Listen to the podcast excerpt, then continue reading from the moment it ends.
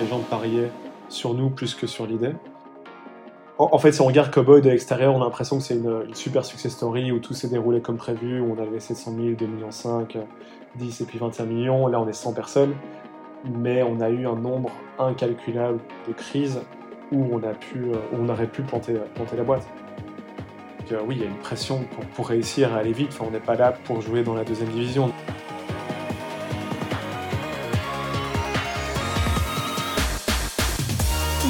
Et bienvenue dans Best Regards, le podcast qui a pour but de permettre aux jeunes et futurs diplômés d'aborder de façon sereine et éclairée le choix de leur premier emploi.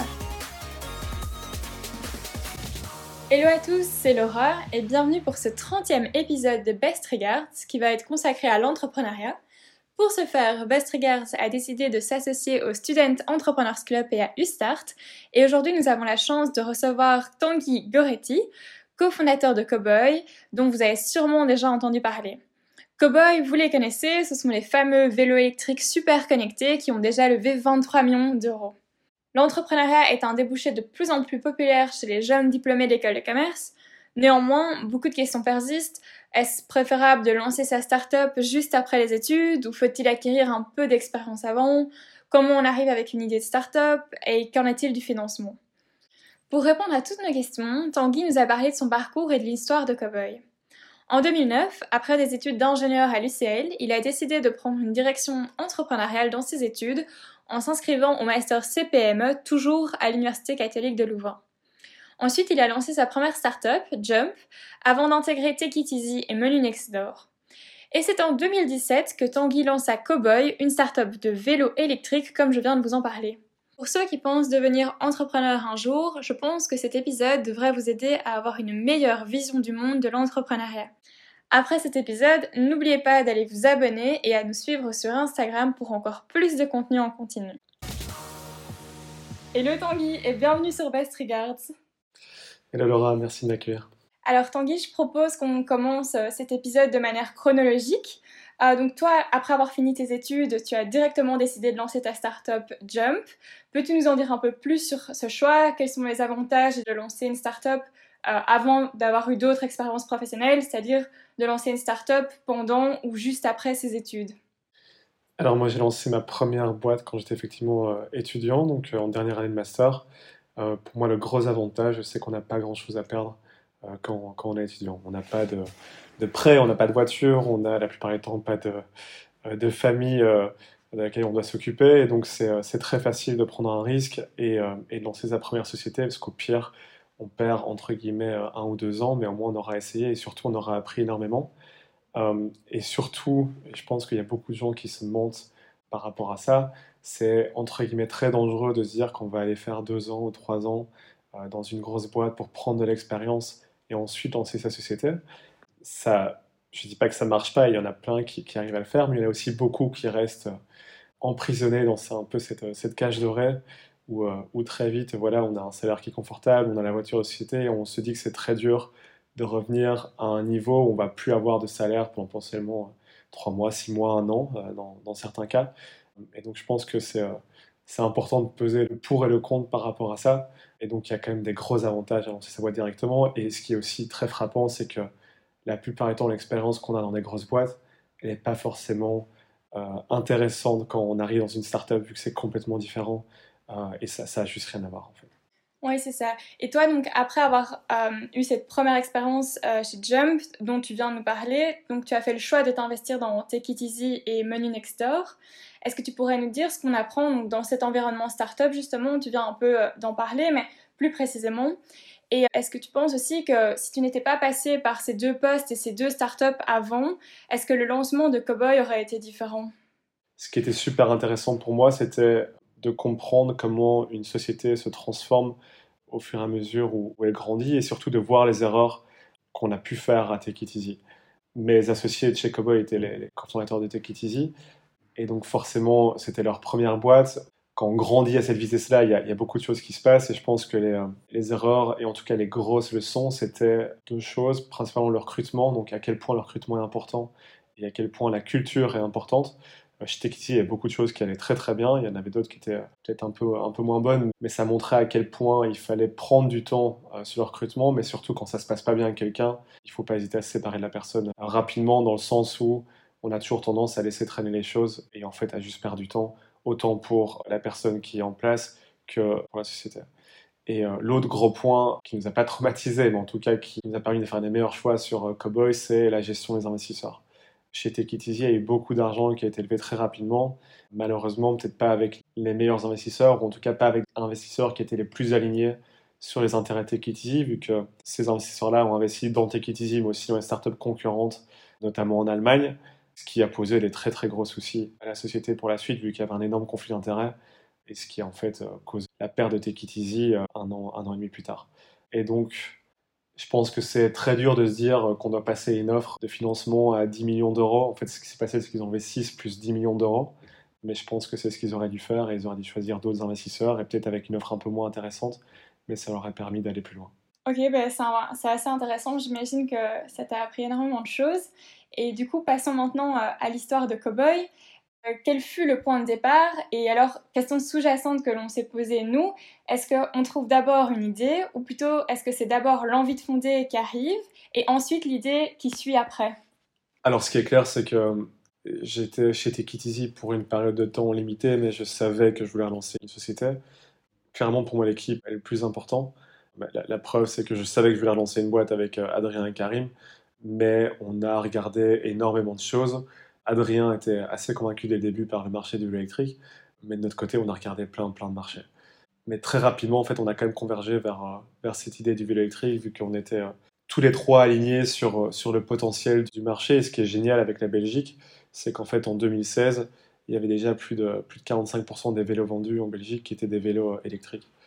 Et donc, très rapidement, on s'est rendu compte de l'engouement, mais les, les early adopters de, ce produit, c'était nos grands-parents. Et donc l'idée était toute simple, c'était de dire, euh, ok, là aujourd'hui l'électrique sur le marché, c'est un peu euh, vu comme euh, un moyen de se déplacer pour vieux, ils sont lourds, ils sont moches, ils sont pas connectés, ils sont pas design, il y a moyen de faire quelque chose de beaucoup plus simple, beaucoup plus beau, beaucoup plus épuré, de connecter, où on ajoute vraiment de la valeur, et surtout avec une couche de service où en fait on va délivrer une, bien meilleure expérience client que les autres marques de vélos sur le marché, et une expérience qui correspond à ce que nous, on avait déjà pu faire dans nos, boîtes précédentes. Et donc cet ADN du euh, software, mais aussi du service aux clients, euh, c'est vraiment la, base de Cowboy.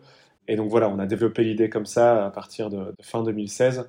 Mais dans ce cas-ci, en tout cas pour moi, Keep était, euh, encore plus importante que, que l'idée. Après, il y a toujours besoin des deux, c'est sûr. Ouais, j'imagine qu'une combinaison des deux. Et alors, une, une question, tu viens un peu de parler de tout ce qui est financement. J'aimerais bien euh, aller plus en détail sur ce point-ci. Une des grandes questions dans le développement d'une startup, comme tu l'as évoqué, c'est la question donc, du financement. Qu'est-ce que vous avez décidé de faire pour Cowboy? On a vu euh, cet été dans, la presse que vous avez annoncé avoir levé 23 millions d'euros pour, euh, pour Cowboy. C'est assez impressionnant. Est-ce que tu peux nous expliquer ce que ça veut dire? Quelles sont les différentes étapes de financement et vers qui on se tourne et à quel moment? Alors, avec Jump et aussi avec Take Easy, on avait levé des fonds auparavant la chance qu'on avait quand on a démarré Cowboy, c'est qu'on partait pas de zéro d'un point de vue euh, réseau d'investisseurs. Il y avait beaucoup de gens qui nous, euh, qui nous connaissaient. Et donc, dès le début, on s'est dit qu'on voulait lever de l'argent parce que quand on fait un produit euh, hardware, c'est plus compliqué de, démarrer sans fonds. Il y a beaucoup de frais dans le développement du prototype. On n'avait pas non plus toutes les compétences nous-mêmes pour développer ce produit. Ni Karim, ni Adri, ni moi, on est ingénieur méca ou industrial designer, donc euh, on avait vraiment besoin de compétences externes pour, venir nous aider à exécuter la vision que nous on avait. Et donc on s'est dit qu'on allait lever directement de l'argent. C'était aussi une condition pour pouvoir créer la société. Et donc une levée de fonds, c'est un processus de vente. Et un processus de vente, ça doit être super cadenassé et super organisé. Quand on a démarré la levée de fonds de, de donc le premier prêt convertible de 700 000 euros, concrètement, on avait, euh, on avait 15 slides qui expliquaient ce qu'on voulait faire, le planning, euh, qui on était. Et puis on a contacté euh, un pipeline de 100 business angels plus quelques fonds seed qu'on a contacté. Et le but du jeu, quand on lève comme ça, c'est de rassembler un maximum de rendez-vous sur une petite période de temps pour créer un momentum et que les gens commencent à en parler. Et donc c'est ce qu'on a réussi à faire avec Cowboy. ça, a été très dur dans le sens où on a contacté 100 personnes, on a eu 90 noms, mais il y a quand même eu 10 oui. Et avec ces 10 oui, c'était bien assez que pour, que pour lever ces 700, ces 700 000 euros. Et pour l'anecdote, on a failli ne pas pouvoir lever parce qu'en fait, la plupart des business angels veulent un fonds qui lit le tour. Donc ce fonds-là va mettre les termes, si tu veux, de, l'investissement et c'est lui qui va s'assurer que tout, euh, tout soit fait correctement. Et donc on avait un fonds qui nous avait dit qu'il voulait bien mettre une, une term sheet. Donc on était convaincus d'avoir l'argent. Et donc on avait pris un dernier meeting, on a été voir euh, un autre fonds qui s'appelait Hardware Club. Mais dès le début, on leur a dit qu'on avait déjà une term sheet et qu'on ne voulait pas leur argent, mais qu'on voulait juste les rencontrer pour, pour la suite. Le meeting s'est super bien passé. Forcément, comme on leur a dit qu'on ne voulait pas leur argent, on a reçu une term sheet juste après le meeting qui nous disait qu'eux voulaient investir. Et ce qui s'est passé, c'est que deux jours plus tard, le fonds qui nous avait dit oui, en fait, nous a dit qu'ils ne pouvaient pas le faire parce qu'ils avaient un conflit d'intérêt avec une boîte euh, dans leur portfolio. Et que donc, ce n'était pas passé dans leur comité d'investissement. Et donc, les seules personnes qui nous ont donné de l'argent dans les fonds VC, c'est euh, les seuls à qui on a dit qu'on n'avait pas besoin d'argent. Mais donc ça, montre à quel point créer ce momentum et créer un peu cette excitation autour d'une levée de fonds, c'est super important. Et donc avec les 700 premiers euros, on a délivré le premier prototype. Donc on a créé la boîte en janvier 2017. En juillet, on avait notre premier prototype qu'on a présenté à un salon euh, de l'industrie du vélo qui s'appelait Eurobike, qui euh, nous a permis de gagner un prix et qui nous a en fait donné la validation du marché. Et donc autant la première levée de fonds, c'était sur, entre guillemets, euh, du rêve, mais surtout sur l'équipe. Donc les gens pariaient sur nous plus que sur l'idée. Autant le premier vrai seed qu'on a fait avec euh, Index Venture, on a levé 2,5 millions, c'était grâce au produit. Et là, de nouveau, la stratégie, elle, elle était très simple, c'est de se dire qu'on allait recontacter tous les business angels qu'on avait euh, déjà vus neuf mois auparavant, et en fait leur montrer les résultats de ce qu'on avait fait. C'est pour ça que c'était super intéressant de les, rencontrer avant, parce que c'est toujours impressionnant de montrer le, progrès qu'une boîte peut faire en neuf mois. Et donc là, on s'était dit qu'on allait lever entre 1 million et 1,5 million. Et en fait, très vite on y arrivait parce que les gens étaient convaincus du produit. Donc on faisait tout le temps le même pitch, on, demandait aux gens de descendre. C'était, enfin, on a levé à, Paris, à Londres, donc euh, dans un gros bâtiment, donc on les attendait dehors, ils essayaient le vélo, et en fait il y a vraiment un wow effect euh, sur le vélo. Et puis après on avait juste à les pitcher, mais euh, dès qu'ils avaient fait le test ride, ils étaient convaincus de l'investissement. Donc là sur le premier vrai site, on a eu pas mal de facilité à arriver, beaucoup plus facile que le premier tour parce qu'en en fait, il y avait cette connexion très très forte sur le produit et du coup, ça vendait du rêve, mais en fait, on n'avait toujours aucun chiffre à ce moment-là. Et comme on avait l'argent, on se dit, OK, on va avoir quelques fonds, dont Index Venture, pour tisser une relation pour la série A. Et en fait, ce qui s'est passé, c'est que de nouveau, quand on, va chez des gens et que tu dis que tu n'as pas besoin d'argent, ben, les gens se disent, OK, en fait, il faut qu'on rentre dans le deal maintenant. Et donc, on a eu euh, la chance d'avoir euh, Martin Mignot d'Index Venture qui a très très vite mis une term sheet. On avait 2,5 millions et demi au final plutôt que un million, un million cinq, avec des super investisseurs. Martin Mignot, c'est euh, la personne qui a fait le, deal de Blablacar ou plus récemment de, Deliveroo ou de Bird. Et donc, c'est un investisseur super réputé euh, en Europe, mais aussi à San Francisco. Et donc, grâce à ça, on a pu lancer le produit en 2018 en, Belgique. Et encore une fois, c'était vraiment super important pour nous d'avoir des milestones super clairs. Sur le plan, on voulait pas aller trop vite, contrairement à Take It Easy, où on a certainement été beaucoup trop vite à un moment donné on voulait y aller step by step et c'est d'autant plus important quand on a un produit hardware parce que si on fait une erreur, on la paye très très cher. Et donc le lancement de Cowboy en Belgique est un succès. Et en fait, de nouveau, on avait un peu rempli de contrat par rapport aux investisseurs. On disait voilà, 2018, euh, c'est ça qu'on veut faire. Donc la prod était lancée, ça a fonctionné. On a très vite été sold out. Et là, du coup, on a recommencé à faire un tour de table qui s'est aussi très vite et très bien passé. Où en fait, très rapidement, on avait des term sheets de fonds euh, européens notamment de fonds allemands, fonds UK. Et puis, grâce à nos investisseurs qu'on a toujours tenus euh, très très fort au courant, donc euh, permettait aussi d'avoir une relation où on était super euh, engage avec eux, mais surtout de ne pas revenir vers eux seulement quand on a besoin d'argent. C'est super important parce que ça permet d'avoir une relation de confiance. Et en fait, le moment où tu as besoin d'argent, c'est pas une surprise parce qu'ils ont eu tout le contexte avant. Mais donc voilà, les investisseurs, c'est vraiment des, personnes qu'il faut tenir au courant il faut pas euh, faire un report toutes les semaines et eux doivent pas se mêler de toutes les décisions des to mais c'est important d'avoir cette relation de confiance en fait. Et donc, grâce à nos investisseurs qui trouvaient qu'on faisait un super boulot, en fait, on a eu des intros sur des fonds américains. Et c'était assez fou parce qu'en fait, je euh, je sais plus c'était quand exactement, mais en gros, le lundi, on a un call avec un fonds US, euh, Tiger Global Management, qui manage plusieurs milliards, qui a notamment fait l'IPO de, Coinbase ou de Peloton plus, récemment. Et donc, le mercredi, on était dans un avion pour New York.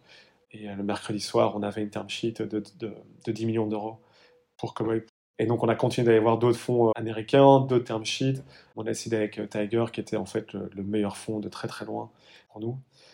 Mais là, manque de bol, six mois plus tard, le partenaire de chez Tiger quitte. Et donc c'est-à-dire que nous, on n'a plus de point de contact dans le fonds d'investissement qui a fait le plus gros tour et qui a aussi pas mal de parts chez Cowboy. Donc ça, c'était un peu compliqué à gérer parce que c'est toujours bien d'avoir les investisseurs qui sont déjà dans la, dans la société engage et surtout qui remettent de l'argent à chaque tour. Ça permet de rassurer les, nouveaux entrants. Ça, c'est un peu plus compliqué pour nous et c'est pour ça que la série B a pris un peu plus de temps. Donc, il y avait cette situation-là et l'autre situation, c'était que le Covid, en fait, avait euh, mis beaucoup d'incertitudes sur le marché et donc tous les fonds d'investissement gardaient leur argent pour leur société. Personne ou très peu de gens faisaient de nouveaux investissements parce qu'il y avait une incertitude telle que euh, allait falloir recapitaliser certaines boîtes. Et donc, nous, on a pu lever que en juillet, pas dans des conditions euh, idéales, mais quand même des, bonnes conditions, avec de nouveau un fonds euh, new-yorkais qui est entré au capital ici, et donc on a levé plus de 21 millions d'euros. Entre-temps, on a aussi fait un tour de crowdfunding, ce qui était une très bonne idée, parce qu'en fait, on a aussi de nouveau engage, mais cette fois-ci notre communauté. Et quand je disais que le support client et l'expérience client pour nous était super importante, en fait, ça nous permis de créer une relation avec tous nos clients de façon quasiment euh, individuelle. Et le jour où on a lancé notre crowdfunding, en fait, on a explosé euh, tous les records sur la plateforme où on était euh, super rapidement. Et donc, on a levé 4,2 millions d'euros super rapidement avec 2800 investisseurs. Quand j'y pense à chaque fois, je trouve ce nombre fou. donc, il y a 2800 personnes qui ont investi dans Cowboy en quelques semaines. Et aujourd'hui, toutes ces personnes-là, c'est des ambassadeurs. Et donc, on a une responsabilité par rapport à eux. Et la relation n'est pas toujours simple, mais si on fait les choses bien, ces personnes-là sont nos meilleurs ambassadeurs pour Cowboy. Donc voilà un peu l'historique des tours de financement. Ben, c'est super intéressant et passionnant à écouter. Ça, devait être un moment assez excitant euh, pour vous. Hum, et alors, une petite question sous-jacente euh, justement à tout ce qui est financement. Quand on, lève des fonds, est-ce que les objectifs et surtout est-ce que la culture de l'entreprise peut changer avec euh, la présence de nouveaux investisseurs La culture ne change pas parce qu'on a choisi nos investisseurs en fonction de notre culture. Aujourd'hui, on a la chance d'avoir des, je pense, parmi les meilleurs investisseurs de, la place au niveau mondial. Donc euh, là-dessus, on est parfaitement aligné avec eux. Après, ce qui change énormément, c'est que oui, il y a une pression pour, pour réussir à aller vite. Enfin, on n'est pas là pour jouer dans la deuxième division. Donc si on a levé autant d'argent, c'est pour être le numéro un en Europe. Mais je pense que ce qui est compliqué euh, dans une boîte comme Cowboy, c'est qu'en fait, une levée de fonds, ça fait quoi? En fait, ça compresse le temps. C'est-à-dire que tu vas faire en trois mois ce que tu aurais dû faire normalement en un an. Et donc, toi, en tant que cofondateur, ton job va changer ben, tous les 3 à 6 mois. Et clairement, si euh, tu n'es pas au niveau pour ce nouveau job tous les 3 à 6 mois, ben, à un moment donné, euh, tu es out ou, euh, ou, tu prends un autre job dans, dans la société. Mais ce qui est clair, c'est que même en tant que fondateur, par rapport à, aux investisseurs, mais aussi par rapport aux employés, c'est notre responsabilité de, de, rester au niveau ou d'accepter que qu'en fait, on n'est plus la bonne personne pour faire le boulot actuelle et que peut-être qu'on doit se mettre sur le côté ou euh, trouver quelque chose qui nous correspond plus dans, la boîte. Maintenant, on aimerait bien aborder quelques mythes euh, sur l'entrepreneuriat. Est-ce que c'est vrai que pour avoir une success story, on a nécessairement besoin d'un peu de chance? Je pense qu'il y a toujours besoin d'un peu de chance, mais, euh, mais je pense que la chance, elle, elle se provoque. Pour moi, elle s'est provoquée de, plusieurs façons, mais les gens sous-estiment la puissance d'un réseau. J'ai passé énormément de temps au début à construire ce réseau. Et après, euh, construire un réseau, ça ne veut pas dire d'aller à tous les drinks euh, start-up, mais c'est juste se connecter avec les bonnes personnes et, surtout construire des relations de confiance avec, euh, avec des personnes qui vont pouvoir vous, vous, aider. Et c'est toujours dans les deux sens, donc il faut toujours se demander ce que, ce que nous, on peut apporter à cette personne. Et puis, et puis on est sûr qu'à un moment donné, ben voilà, ces personnes-là, si elles peuvent nous renvoyer l'ascenseur, elles, elles le fera. Donc ça, ça prend du temps, mais il faut vraiment pas sous-estimer l'impact. Ça apporte beaucoup de choses et c'est super enrichissant ben, d'aider d'autres personnes. Et puis, je pense que c'est de la persévérance, c'est le, le, jeu. Et, euh, et, si ça marche pas une première fois, il ben, faut recommencer une deuxième fois. Et moi, je sais pas comment expliquer, mais j'étais toujours convaincu que j'allais, j'allais arriver. Et euh, j'ai toujours su depuis le début que je voulais, euh, je voulais gérer ma propre boîte. Et c'est pour ça que ben, je suis pas passé par la case employé quand j'étais étudiant, que j'ai directement créé ma société. Et je pense que c'est comme ça qu'on provoque sa chance. Avec Cowboy, pour le même prix, on aurait pu se planter une bonne dizaine de fois. Et heureusement, c'est, ça s'est bien passé. En, fait, si on regarde Cowboy de l'extérieur, on a l'impression que c'est une, super success story où tout s'est déroulé comme prévu, où on a levé 700 000, 2 millions 5, 10 et puis 21 millions. Là, on est 100 personnes. Mais on a eu un nombre incalculable de crises où on, a pu, où on aurait pu planter, planter la boîte. Et donc là, on a eu de la chance, mais en même temps, je pense que c'est aussi de la persévérance et de donner, donner les moyens de ses ambitions. Un autre mythe qui est souvent souligné, c'est qu'une fois qu'on lance sa startup, l'investissement, donc tant en termes financiers qu'au niveau du temps qu'on y met, est tel que parfois la work-life balance devient vraiment mauvaise parce que la quantité de travail est énorme. Est-ce que c'est vrai? Ben Pour moi, oui, ça, ça l'a été. Je pense qu'au début, c'est inévitable. en fait, je pense qu'il y a deux choses qui se passent. Un, on lance un projet dans lequel on est passionné, et donc forcément, on va bosser plus que d'autres personnes. Et puis, deuxièmement, on bosse pour soi. Donc, euh, c'est complètement différent que de bosser pour quelqu'un d'autre. Et oui, enfin, moi, personnellement, ça, a clairement euh, eu un impact sur ma vie privée. Et je pense que c'est seulement euh, depuis, en gros, six mois que j'arrive à un peu mieux gérer cette work-life balance. Mais en même temps, je pense pas que j'y serais arrivé sans, sans avoir bossé autant. Et je pense que c'est inévitable. Et je pense qu'effectivement, c'est pas fait pour tout le monde. Et après, il y a plein de contre-exemples de personnes qui arrivent à lancer une boîte en bossant 6 euh, heures, 7 heures par jour et, ça marche très bien. Et j'ai beaucoup d'admiration pour ces, pour ces personnes-là. Mais en tout cas, moi, c'était pas le cas. Et, et, puis, je pense que ça fait aussi partie un peu des, de la personnalité des gens. Mais ce qui est sûr, c'est que ce rythme-là n'est pas soutenable sur le long terme. Je pense que c'est OK d'avoir un marathon euh, au début où euh, on va bosser comme un fou pour, euh, pour lancer ce premier produit, pour les premiers clients et tout faire pour que ça marche. Mais une fois qu'on lève de l'argent ou une fois qu'on est rentable, je pense qu'il faut aussi prendre un peu de temps pour soi et surtout ne pas non plus avoir ses employés dans la même, la même dynamique parce que c'est juste pas, soutenable. Et je pense que ce qui se passe aujourd'hui avec le Covid est super intéressant en fait ça nous euh, permet d'avoir une meilleure work-life balance. Ouais, ouais c'est clair, c'est important, mais euh, j'imagine qu'en tant que fondateur, c'est un peu presque un passage obligé au début si on, si on veut se donner euh, les moyens pour que ça marche. On conclut toujours nos épisodes avec un conseil pour nos auditeurs. Quel serait le tien? Celui que je donne toujours à des étudiants, c'est de lancer leur boîte directement. je pense qu'il y a beaucoup de, peur, mais c'est surtout la peur de l'inconnu. Et je pense qu'un très bon exercice à faire, c'est de se dire, OK, qu'est-ce qui se passe si, si ça foire? Et euh, je pense qu'il faut aussi se donner une, euh, une sorte de deadline, que ce soit un an, deux ans, 18 mois. Mais donc la plupart du temps, c'est assez simple de calculer combien d'argent on aura besoin que pour survivre euh, ces 12-18 mois. Et je pense que ça met tout en, perspective. Pire truc qui puisse arriver, c'est que ça ne marche pas. Mais en tout cas, par exemple, chez Cowboy, on va toujours recruter quelqu'un, enfin plus facilement quelqu'un qui a fait une aventure entrepreneuriale pendant 12 mois et qui, s'est planté, que quelqu'un qui a fait un, peut un parcours un peu plus classique qui conviendrait moins à, l'aventure cowboy. Je pense qu'aujourd'hui, en tout cas, c'était moins le cas avant. En tout cas, quand j'ai commencé il y a 10 ans, lancer sa boîte et puis, euh, et puis se planter était très très mal considéré. C'est toujours un peu le cas en Europe, mais, euh, mais ça s'améliore. Mais en tout cas, aujourd'hui, l'échec, je pense qu'il y a eu un gros changement euh, dans la mentalité ici en Belgique, mais aussi en France et, en Allemagne. C'est plus tout vu comme, comme une fin en soi. Il y a plein de gens qui se plantent et puis ils rebondissent et qui font qui font autre chose. Donc voilà, mon conseil c'est euh, lancez-vous maintenant. Au pire des cas, ça ne marche pas et vous allez trouvé un autre job super intéressant dans une autre startup. Et surtout, vous aurez appris énormément, vous aurez rencontré aussi plein plein de gens euh, qui seront peut-être vos cofondateurs pour votre prochaine boîte. Donc c'est euh, en tout cas pas perdu. Ok, parfait, bah, c'est bien noté. Merci beaucoup, à bientôt. À bientôt. Merci d'être resté avec nous jusqu'ici, on espère que l'épisode vous aura plu. Si c'est le cas, n'hésitez pas à vous abonner, à partager notre contenu pour qu'on soit plus visible pour les autres futurs diplômés d'école de commerce qui pourraient avoir besoin de nos podcasts. N'hésitez pas non plus à nous suivre sur les réseaux sociaux, comme ça vous pourrez voir toutes les autres actualités de nos prochaines capsules.